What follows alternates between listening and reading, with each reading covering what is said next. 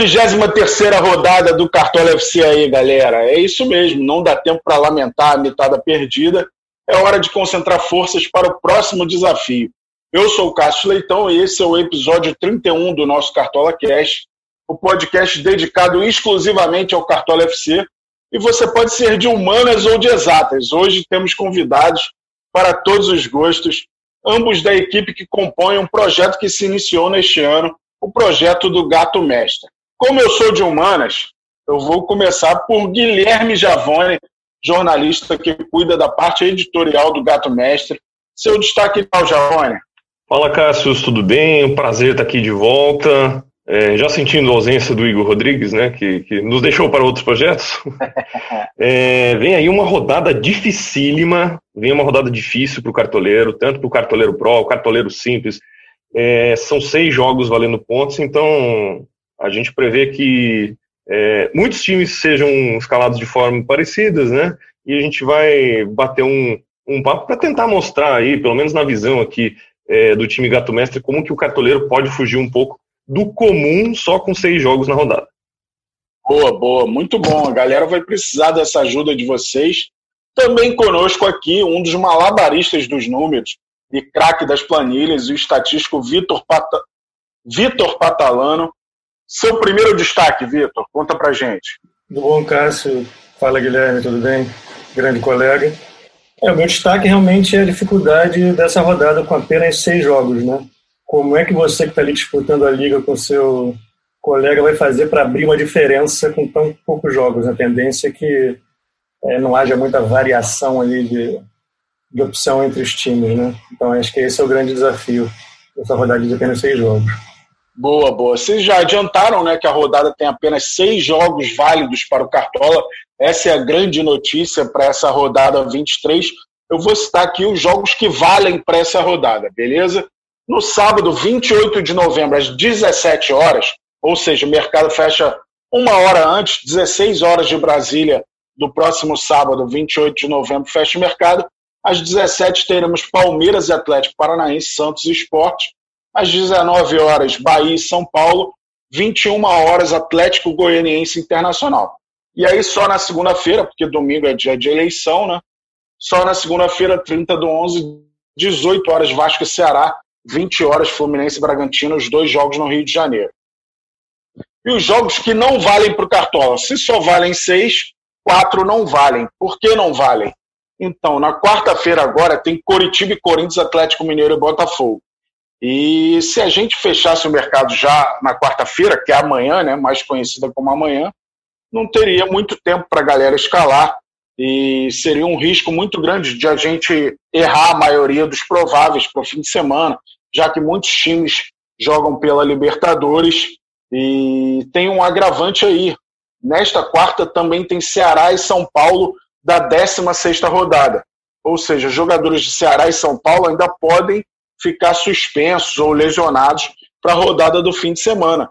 Lembrando que o jogo que vale do São Paulo é Bahia e São Paulo, jogo que vale do Ceará é Vasco e Ceará para a rodada 23. Também não vale em Fortaleza e Goiás, que vai ser na quinta-feira, e Grêmio e Flamengo, que foi adiado e não tem data definida ainda. Portanto, fiquem ligados, só valem seis jogos. Os jogos que eu listei, vou até repetir aqui: Palmeiras, Atlético Paranaense, Santos Esporte, Bahia, São Paulo, Atlético Goianiense Internacional, Vasco e Ceará, Fluminense e Bragantino. Só escale jogadores e técnico desses 12 times. E lembrando, na segunda-feira tem mais um jogo atrasado, que é Grêmio e Goiás, válido pela sexta rodada e também, obviamente, não vai contar pontos para o Cartola FC que, que vocês acham aí já de cara? Qual a maior dificuldade que o cartoleiro vai encontrar, Vitor? Cara, eu estou aqui olhando. É, tem uma coisa muito importante que a gente usa para cada rodada, que é o raio-x, né? A, gente, a cada rodada a gente analisa a rodada em função do, dos confrontos, é, analisando parte da análise é feita com base nos índices né, ofensivos e defensivos dos atletas, e parte dessa análise é feita com o histórico que os times vêm tendo no confronto até então. Né? É, eu vejo aqui é, algumas oportunidades interessantes. Assim. É, Santos e Esporte, por exemplo. O Santos, como mandante, ele tem uma média de 48,40 pontos conquistados como mandante. E o esporte, como visitante, uma média de 56,67 pontos cedidos. Né? Então, se a gente junta uma coisa com a outra, a gente vê que aqui tem uma boa, um bom potencial é, para os atletas do Santos. Boa, boa. Esses são, para a galera entender, a pontuação no Cartola. A média de pontos do Santos em casa é de 48 pontos, e o esporte, quando joga como visitante, o mandante costuma ter 56 pontos de média. E você, Javone, o que, que você já matutou aí na sua cabeça olhando para esses seis jogos que vai? É, vai ser, vai ser difícil a galera escalar, porque a gente olha também muito os mais escalados, é um parâmetro bem legal, né? Que, que, que a gente pode observar também. E normalmente entre os mais escalados a gente tem Guga, Arana, Iqueno, do, do Galo, é, a gente tem os jogadores do Flamengo, Arrascaeta, Bruno Henrique, Pedro, Gabigol, do Grêmio, tem o PP. Então, sim, todos esses jogadores eles não estarão na rodada.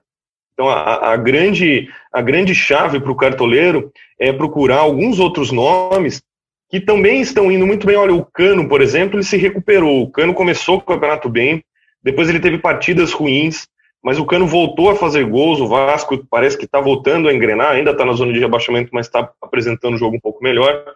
Então acho que o grande, a grande questão do cartoleiro nessa rodada é achar alguns jogadores é, com, um pouco um diferencial, né? os jogadores com, como diria o, o Bruno Henrique, com, de outro patamar né, jogadores um pouco mais acima, que são aqueles jogadores que garantem muitos pontos para os cartoleiros. Né? Lógico, sempre tem algumas surpresas, algumas rodadas aí trazem surpresas, mas aquelas apostas tradicionais dos cartoleiros, o cartoleiro vai ter um pouco de dificuldade de, de, de escolhê-las. Né? É, Cássio, só, se você me permite só uma parte, é, é, é, sempre bom lembrar essa questão dos mais escalados. Né?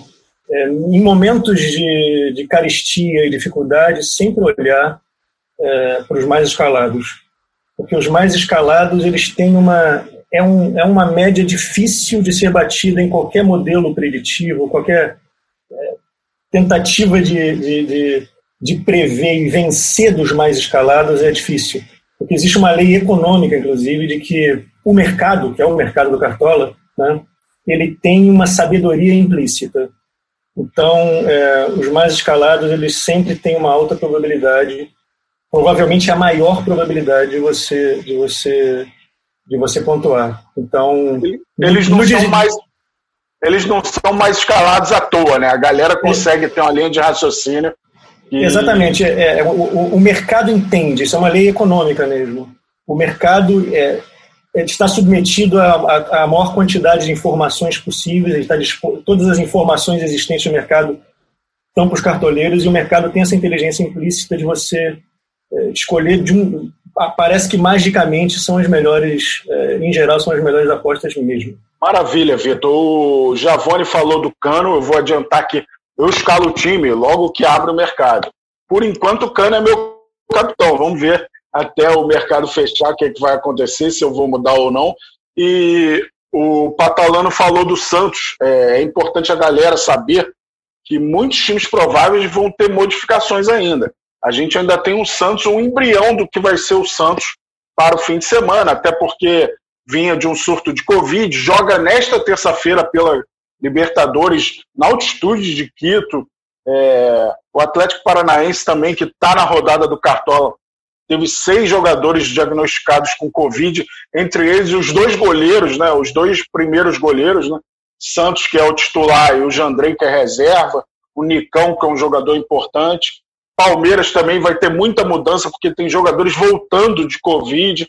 Então você tem que ficar ligado. Eu montei o time hoje, mas todos os dias eu vou olhar o mercado do cartão, porque pode ter novas ofertas ali para eu escalar é, na condição de prováveis.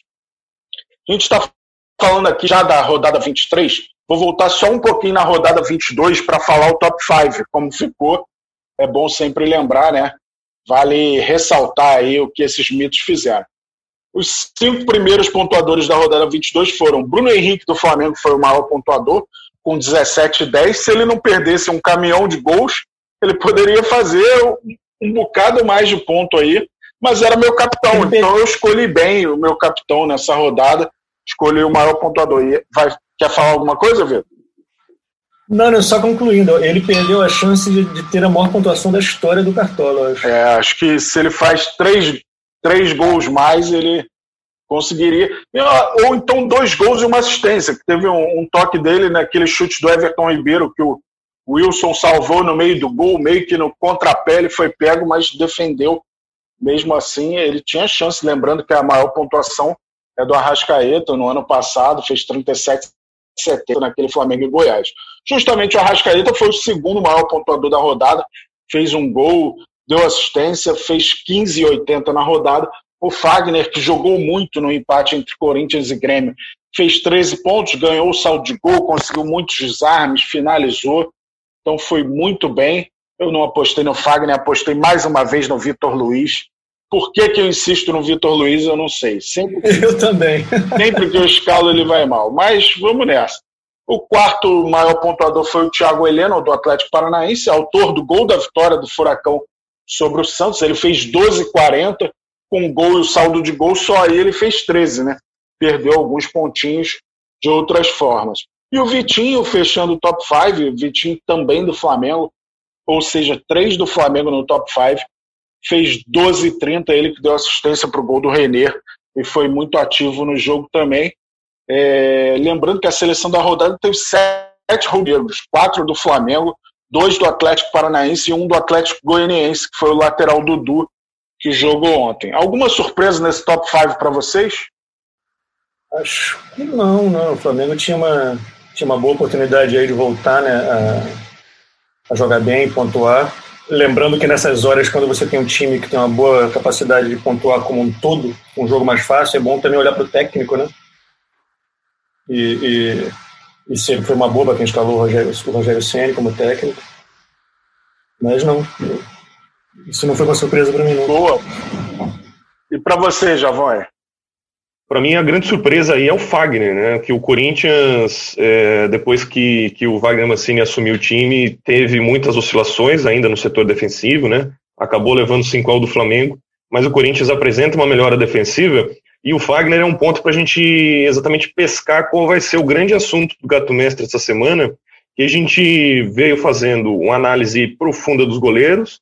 A semana passada foi a vez dos zagueiros e dessa vez nós vamos falar dos laterais da importância dos laterais na construção do jogo.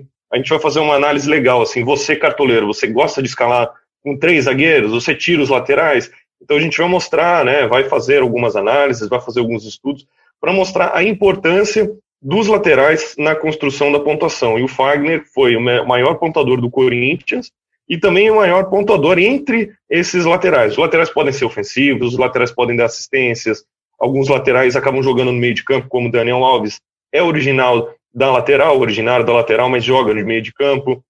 O ano passado, muita gente escalava o Iago Pikachu no Vasco, porque o Iago Pikachu praticamente atuava como um ponta ali, né? Então, assim, os laterais têm a sua importância. Então, trazendo aí o Fagner no, no top 5 da rodada, a gente vai encher a timeline do cartoleiro de análises de laterais essa semana. Boa, boa. Eu não abro mão dos laterais, gosto muito de escalar o time com lateral. O Fagner, que para essa rodada não vai valer, né? Já Curitiba e Corinthians não vale, mas um, um cara para a galera ficar de olho, eu acho. Se ele virar provável, que tem esse turbilhão no Santos, aí é o Felipe Jonathan. Santos jogando em casa contra o esporte.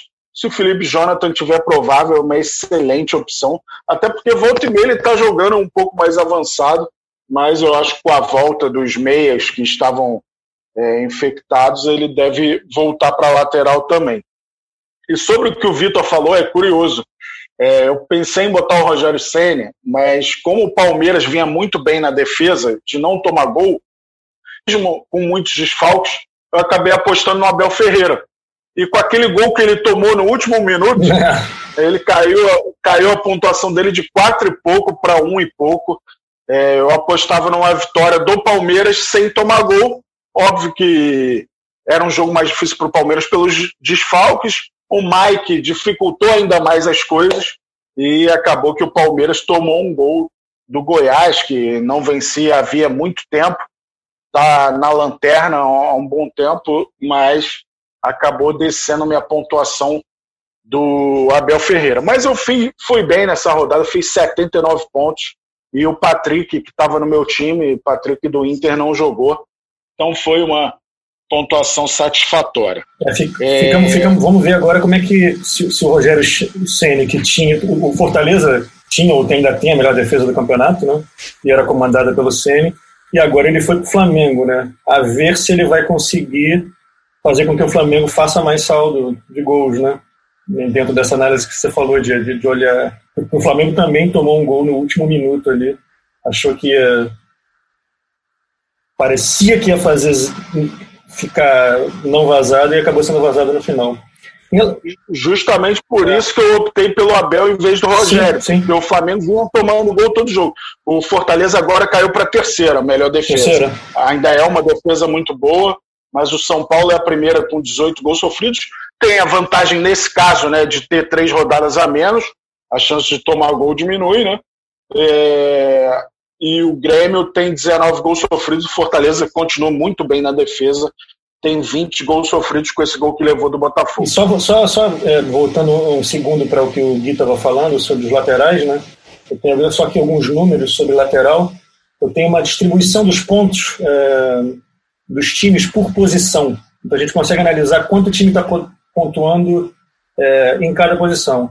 E o Fortaleza é um time, 24%, é o time que mais pontua relativamente com laterais. Tem 24% dos pontos. Os Fortaleza são de laterais. O esporte também, você falou, é, você falou do Patrick do Inter, né? Mas também tem, tem uma boa pontuação de laterais. É, o Corinthians também, falamos do Fagner, né? 20, 23% dos pontos do Corinthians são de laterais. Então, eventualmente, a gente publica isso também. Vamos dar um, um destaque para essa pontuação relativa dos laterais por time. Boa, boa. Já vou dar a dica então. É, vale postar dos times que valem para a rodada, qual deles é o que mais se destaca para as laterais, que o Fortaleza também não vai valer, né? Já que o jogo é na quinta-feira, então não vai valer para essa rodada. Mas é ótimo a galera ficar ligada, porque a galera do Gato Mestre vai destranchar tudo sobre os laterais. O Atlético também é bom. O, o Atlético também é bom, né? Tem, o, tem o Arana ali, né? Boa, boa. O Vitor, conta um pouco da sua história. É, como é que você veio parar no Gato Médico? Qual a sua especialização? Já falou até de economia. é, em que você é especializada? É, então, eu sou, um, eu sou, digamos assim, uma pessoa mais generalista, né? Eu sei um pouco... Tem, tem alguma relação com o jornalismo, de certa forma, né? no jornalismo você, você aprende um pouco de tudo, né? Mas eu também sou humano, assim como você. Apesar de eu estar tá aqui nas trincheiras da estatística e dos números, eu, eu sou uma pessoa de humanas. Eu trabalhei, uh, uh, sou formado em direito, uh, então tenho dali vem alguma noção de direito, economia e tal. Mas na maior parte da minha vida eu fui publicitário. Eu trabalhei em agência de propaganda, primeiro no Rio, no Rio, de Janeiro e depois eu fui para São Paulo. Trabalhei na, na W Brasil com o Austin Oliveto, trabalhei na, na África com Hexagonais com, um pessoal muito bom assim de, de, de, de marketing, de comunicação. E de uns anos para cá comecei, bom, o mundo vem passando por uma revolução tecnológica, né? É, uma revolução de informações e dados. E dentro da publicidade, dentro da propaganda, eu fui comecei a investir é, em tecnologia e estudar isso. E comecei a me interessar por dados, assim. E depois abri uma, uma produtora que trabalhava para clientes e inclusive agências de propaganda, criando soluções para marcas que é, tivessem alguma relação com dados e tecnologia. E aí fui me aproximando até chegar é, ser chamado para o projeto é, da Globo, do Gato Mestre, que me honra muito estar participando. É, adoro, amo futebol. Acho que essa é, é, a premissa é, é, a coisa primordial para quem está nesse projeto, né? Seja, seja de humanas, seja de estatística, seja de matemática, exatas, o que importa é, em primeiro lugar, é amar futebol e olhar com paixão esse esporte. Boa. Todos, todos nós olhamos com muita paixão futebol. Eu não vivo sem você, futebol. Você, Javone, é, você já é da casa há muito tempo. Conta um pouco da sua trajetória. A gente já falou disso em outro podcast, mas conta brevemente a sua trajetória. Você está no Grupo Globo já tem um tempo. Já, eu trabalhei gente. nas afiliadas, né? Trabalhei é, na TV Tem, que é afiliada da Globo interior de São Paulo. Né? Pega quatro praças, né? Sorocaba, Itapetininga, Bauru e São José do Rio Preto. É uma região muito rica, é uma região que tem muita história de futebol. Tem o Noroeste, tem o América, tem o 15 de Jaú, tem o São Bento, tem o Paulista de Jundiaí, tem o Ituano. Então são times que que tem muito cartoleiro que não está acostumado a ouvir só em campeonato estadual e alguns times que sequer jogam mais a primeira divisão estadual, né? Mas são times que geram. Rapaz, a galera, a galera pede muito cartola no Paulistão. Eu espero que não aconteça, senão eu não vou ter férias nunca, mas seria legal. nem, nem vida. São, são times que, que já geraram grandes craques no passado, são times que, que já levaram multidões no passado, são, são sempre times que se orgulham de terem enfrentado o Pelé, o Santos do Pelé e etc. E eu passei quatro anos na, nessa praça. Eu também tive uma passagem rápida na IPTV de Campinas, também na Globo de Campinas. Fiz né, a grande dupla do interior, é, Ponte Preta e, e Guarani. Já tive uma, uma passagem anterior pela Globo, mas agora é, full time no, no Gato Mestre. Lembrando que a gente também tem mais dois cientistas de, de dados, né? Tem o Bruno Bedo, que tem uma experiência muito legal também com futebol. Trabalhou anteriormente no Botafogo de Ribeirão Preto, né? Como analista de dados. E a gente também tem o Vitor Maimone, que também é especializado em economia, também é formado em direito. Então, das nossas reuniões saem altos papos, altos insights e tudo girando em torno da paixão por futebol. A minha paixão mais jornalística, a paixão de ter contado história, de ter feito muito tempo real. E às vezes as pessoas acho que até se perguntam, poxa, quem, mas quem está do outro lado do, do computador fazendo tempo real aqui no GE? Né? Eu, eu já fui uma dessas pessoas, né? Eu já fiz muito. É, eu já fiz muito também. É, tempo, é uma delícia fazer, cara, é muito legal. E então esse, esse nosso projeto assim, ele gira em torno desse, dessa paixão mesmo, né? A minha paixão por contar a história do jornalismo e a paixão dos, dos três cientistas, né? Cada uma de um jeito, é, como o Patalano falou, o, o Brunão trabalhou, né, no Botafogo de Ribeirão, então tem também essa essa experiência de estar lá na beira do campo, de estar lá cuidando dos jogadores, sabendo é, a utilização dos dados assim de uma forma muito prática, né, dentro mesmo de um clube de futebol. E, e também a do, do Vitor Maimone, que vem também no mercado financeiro, também é, é, é, excelente com números. Então a gente formou um, fez um time bem legal aqui, preenche todas as partes do campo, né? É, a gente, digamos, digamos, que a gente, nós somos meio que os armadores, né? E o, e o Gui vai lá e finaliza com maestria. o time está entrosado. É, o Guilherme falou das. Eu chamo hora de Javone, hora de Guilherme, tanto faz. O Javone falou há pouco das reuniões que vocês têm. É, Javone, você dá pitaco no direcionamento que uma pesquisa está tomando, por exemplo, dizendo se vale investir nesse dado estatístico ou não, ou você deixa mais com a galera de estatística? A gente entra num, num consenso. Às, às, vezes a gente formula a pauta, né? A gente tem é, reuniões praticamente diárias, né? Então, no começo da semana, a gente formula é, uma pauta para a semana para ver o que, que a gente vai cumprir. E às vezes é a ideia minha, às vezes é a ideia do Bruno, às vezes é a ideia é, do Patalano, às vezes é a ideia do Rafa Esbarai, né? Que é quem comanda a nave toda aqui do Cartola. Então a gente vai, a gente vai moldando. É, essa questão, por exemplo, é, as questões temáticas, os posts temáticos que nós estávamos, estávamos fazendo. Nós, nós vimos, por exemplo, muitas críticas né, dos, dos cartoleiros em relação aos goleiros. Então nós nos reunimos e pensamos assim, poxa, nós precisamos formular algo para mostrar para os cartoleiros que, por mais que esteja difícil escalar goleiros, nós conseguimos achar goleiros que pontuem positivamente.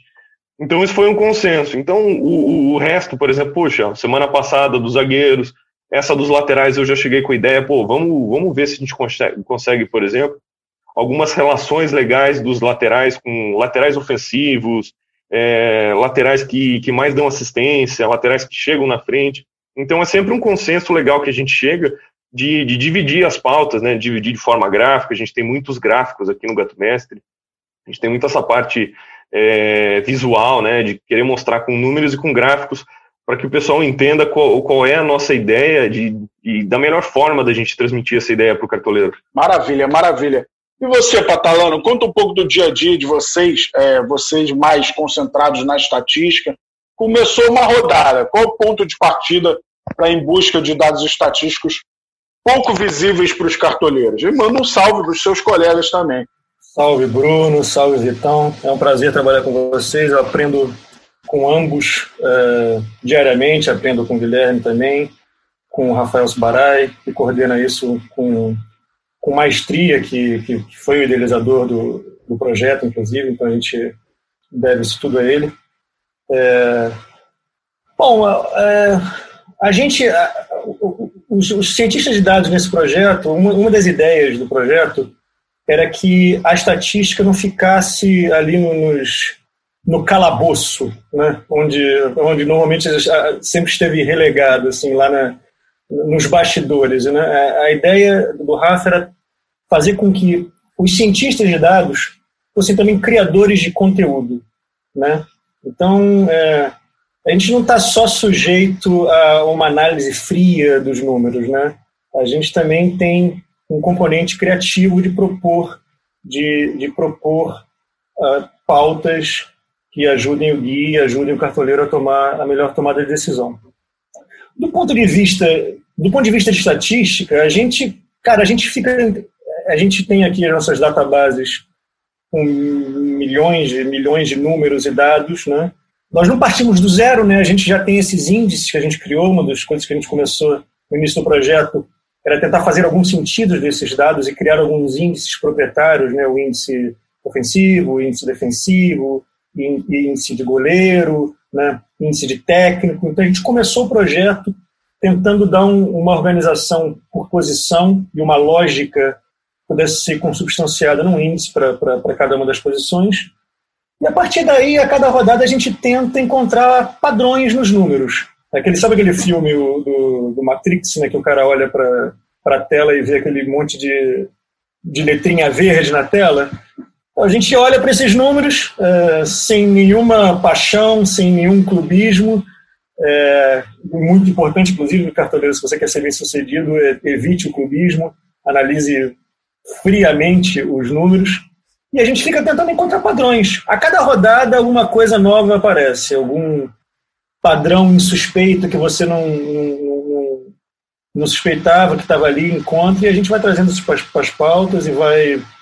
É uma, é, uma, é uma reunião muito dinâmica e, e, dentro de estatística, às vezes dentro de um, dentro de um tema tem, nascem outros quatro temas.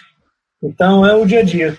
É, e o cartoleiro tem que estudar muito o momento dos jogadores. O Vitor Cuesta era um, era um mito do Cartola no ano passado, nesse ano não está bem. O Jeromel e o Kahneman jogam muito pouco por conta da opção do Renato pelas outras competições. O Kahneman também foi convocado.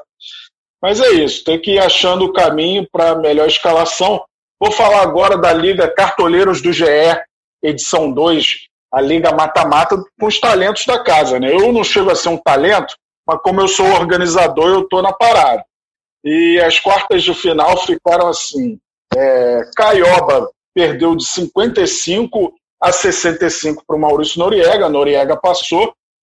É, eu, eu ganhei do time do Sport TV News, comandado pela Janaína Xavier e André Lofredo, 79 a 70. Eric Faria deu uma surra no Júlio Oliveira, 99 a 64. Eric Faria arrebentou nessa rodada. E o Carlos Eduardo Lino venceu por 69 a 47. O Magno Navarro, um dos novos apresentadores do Tá na Área, ao lado do querido Igor Rodrigues. A semifinal ficou então Maurício Noriega contra o meu time, que é o Pagode do Caçoca. É lá no Noriegão, vou ter que buscar, é jogo único, né? Buscar o resultado é sempre... Mas tá sem torcida, sem torcida né? Pelo menos. Portões fechados, né? Por, por, causa da Covid, portões fechados. Né? O, o Caçoca, os visitantes estão jogando melhor esse ano, é, então fica tranquilo. Esse, esse ano. Os visitantes estão jogando melhor. É, os visitantes estão com lembrando esse ano. Então... Lembrando aos cartoleiros que é, em 2020 é o maior aproveitamento histórico dos visitantes. É, óbvio. 45 54% dos visitantes. É, o maior de todos os tempos, desde 2011 que a gente tem esse, esse apanhado histórico. Maravilha, é. Não era pra... não, é, não é, não é brutal a não é brutal a diferença. Existe uma coisa em estatística que é, que é muito interessante que é, o fator mando é uma lei universal do futebol. É uma, é uma lei universal. Em média, os, os, os mandantes fazem 1.2, 1.3 gol por partida e, e, e os visitantes 0.8, 0.9. Então, podem se fiar essa lei mesmo em época de pandemia, mesmo com os estádios vazios. Diminui um pouco essa diferença entre mando e, visitante, mas continua havendo a prevalecência. É, mais do que a. Pode falar. Para corroborar. Até para corroborar com essa estatística, Cássius e, e, e Vitor, o, o que mudou do ano passado para esse não foi o número de vitórias dos visitantes, foi o número de empates que os visitantes Exatamente. conseguem arrancar dos mandantes, né? Não é, não é pesquisa, não é pesquisa eleitoral, mas os empates subiram 5%, né? Os empates aumentaram em 5%. Então, assim, os mandantes estão deixando de ganhar os três pontos, mas estão ficando com um ponto. E os visitantes não vão abocanhar os três, não. Eles levam um ponto para casa. Então, essa é a grande diferença, né? Do, do ano passado para esse, de uma forma estatística, da gente analisar mandantes e, e visitantes. E nesse contexto também, Cassius, tem a questão do SG, né? Os visitantes estão é, levando embora os pontos do SG dos mandantes. Né? Dificilmente você tinha visitantes fazendo gols. Agora, em 57% das vezes, é, os dois times fazem gols nos jogos, né? Então o Exatamente, SG esse é o ponto tá preponderante, não é nem o visitante ganhar ou não. É ele tirar o SG do mandante e tem acontecido aos montes dificultando muito a tarefa do cartoleiro. Repetindo aqui as semifinais do Cartoleiro de edição 2, no Noriegão, Maurício Noriega contra Cássio Leitão, para rimar. E no Fariazão, Eric Faria e Carlos Eduardo Lino, na outra semifinal. Então vai pegar fogo. Eu derrubei a atual campeã, que é a Janaína Xavier, que ganhou do Vitor Canedo a final da primeira edição da Liga Mata-Mata. Vamos lá, tô na sem... Grande Vitor Canedo. Vitor Canedo já foi. Grande Vitor Canedo. Meu vizinho, meu vizinho. É, né? Já foi, já está eliminado. E eu fui para a semifinal de novo. Vamos ver se desta vez eu chego na final. Te cuida, Noriega. Estou chegando. É, vou citar aqui os suspensos para a rodada 23 dos jogos que valem para o Cartola. João Vitor, do Atlético Goianiense, do Bahia temos Anderson Martins, Gilberto e Lucas Fonseca. Nonato do Internacional, Mike do Palmeiras, Sander do Esporte e Iago Pikachu do Vasco. Aí tem outros vários suspensos de jogos que não vão valer para o Cartola. A gente nem precisa falar, porque nem precisou botar como suspenso no mercado do Cartola, porque os jogadores desses oito times que não vão valer estão como nulos no mercado do Cartola.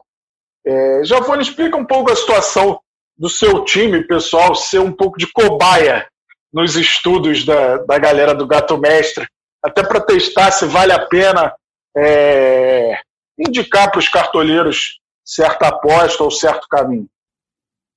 É, a gente, como, como o Patalano explicou, a gente tem um raio-x da rodada, né? Então a gente pega os 10, 9, 7 jogos que vão estão valendo pontos e a gente destrincha. Então, com os índices, a gente indica, por exemplo, um melhor do índice defensivo um melhor do índice ofensivo.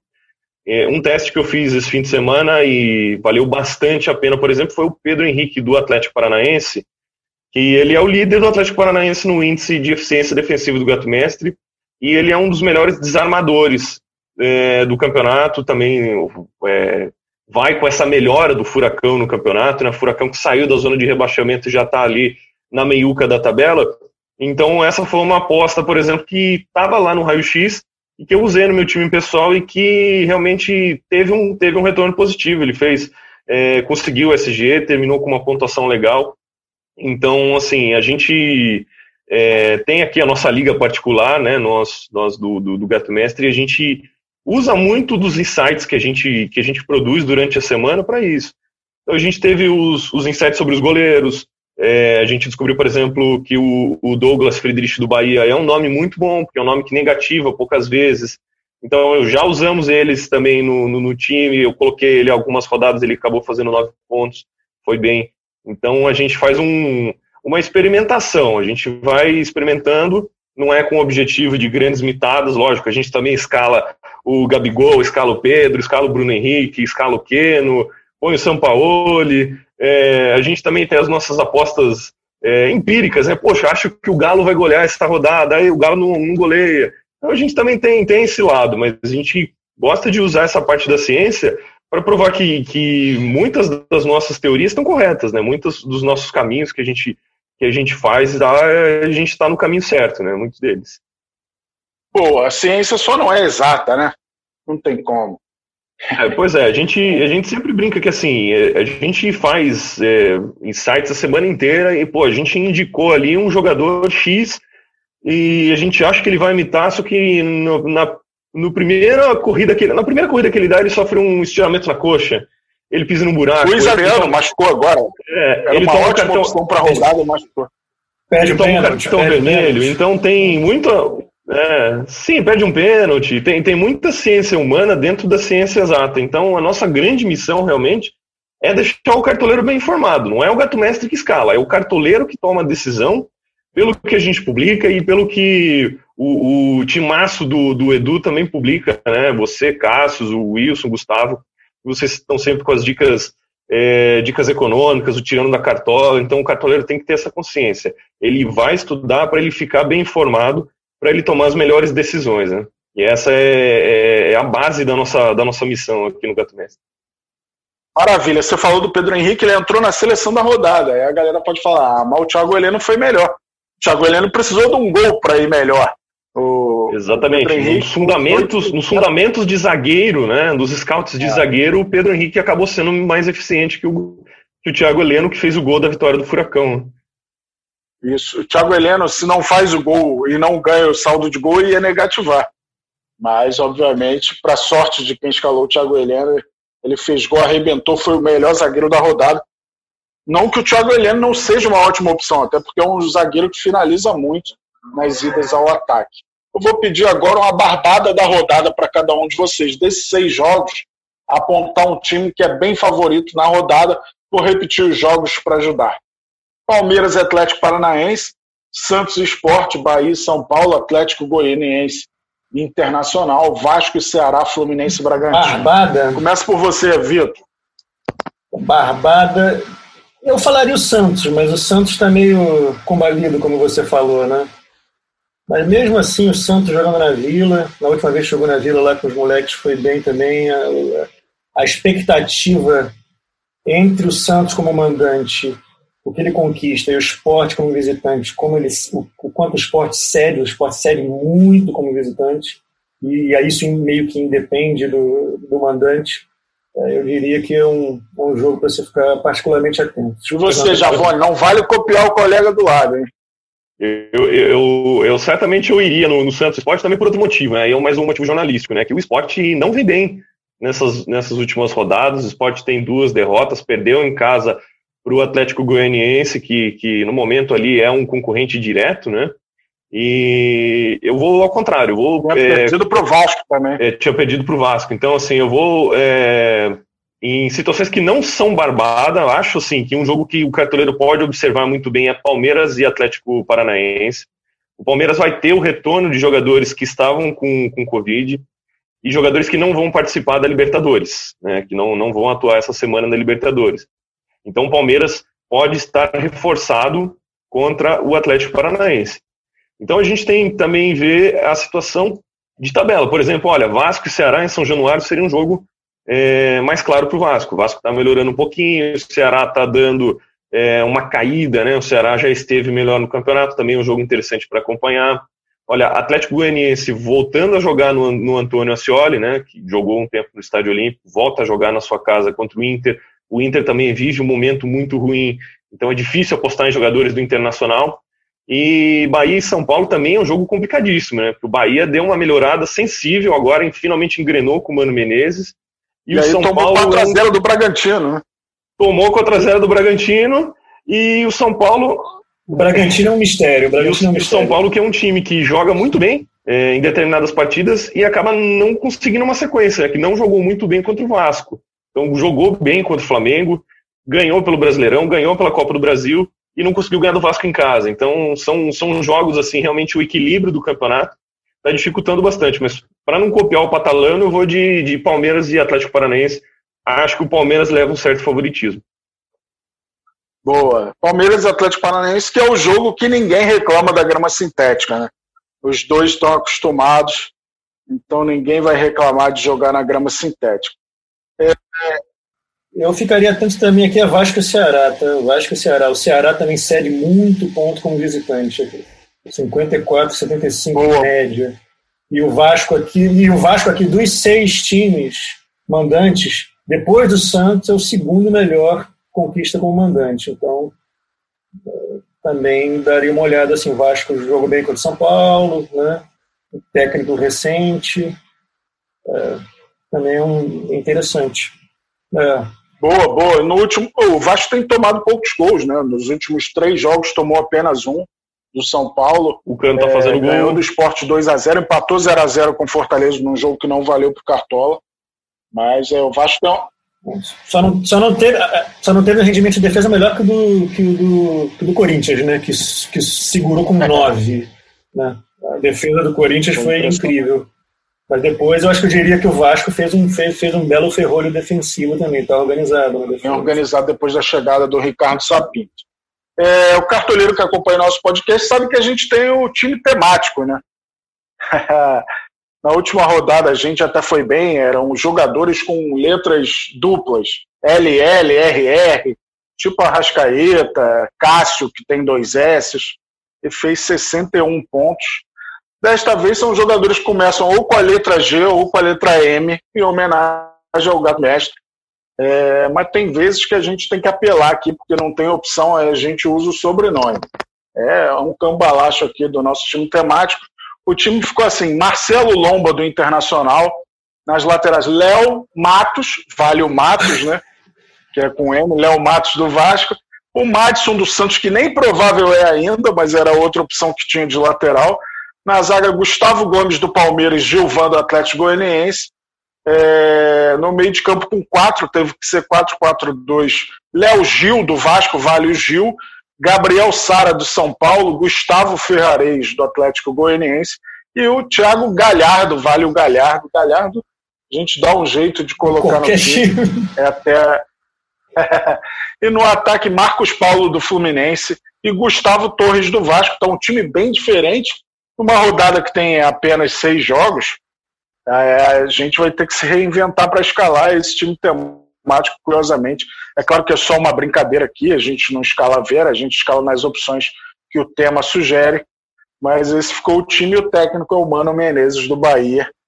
Esse é o nosso time temático da rodada. Vocês querem escolher o capitão? Eu tinha posto o Thiago Galhardo, mas se vocês quiserem, eu mudo aqui. Ah, não, não vou inovar, não. Eu botaria o Galhardo. Vai na fé. É, pode, Pode, pode manter o Galhardo, verde, que, que o Galhardo, ah, confirma, confirma. O Galhardo é, é, um jogador bem garantido, ah, né? Vou apertar o verde aqui. Estamos na nossa reta final. Já vou agradecer de antemão aos companheiros Guilherme Javone, Vitor Patalano e toda a equipe do Gato Mestre.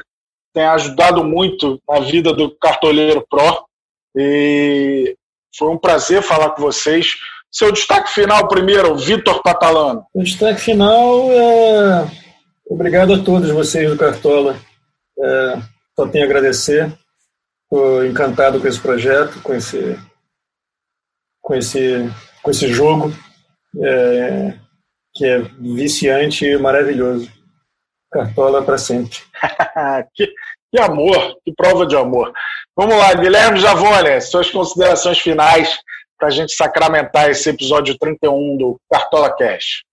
Bom, agradecer o convite de novo, né? A gente sabe que, que o Cartola Cast tem só, só convidado top, né? Só, só, só gente alta aqui e, e participar do, do Cartola Cast é um, é um prazer enorme. E a gente deixa assim um último recado pro, pro cartoleiro também, para essa rodada difícil e é uma sugestão que, que a gente pode dar. Sabe aquele líder do campeonato que está desfalcado, joga fora de casa e o empate tá bom?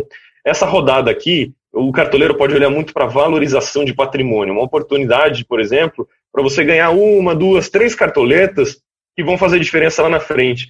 que vão te permitir que você consiga escalar os jogadores mais caros, os jogadores que rendem mais pontos, os jogadores que têm mais nome, que têm mais peso nos times. Então o cartoleiro também pode usar essa rodada, tentar fugir um pouco da mitada, fazer um pouco menos de ponto, mas também olhar muito para o patrimônio.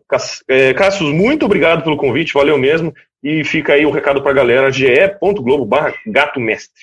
Valeu, valeu, Javone, obrigado, amigos, bom demais. Então encerramos aqui é, o episódio 31 do nosso Cartola Cash, podcast dedicado exclusivamente ao Cartola. Bom demais estar com vocês. Não custa lembrar, é, temos apenas seis jogos válidos para essa rodada 23. Não esqueça, é, monte seu time. O mercado fecha apenas no sábado, dia 28 de novembro, às 16 horas, horário de Brasília. Grande abraço e saudações cartoleiras.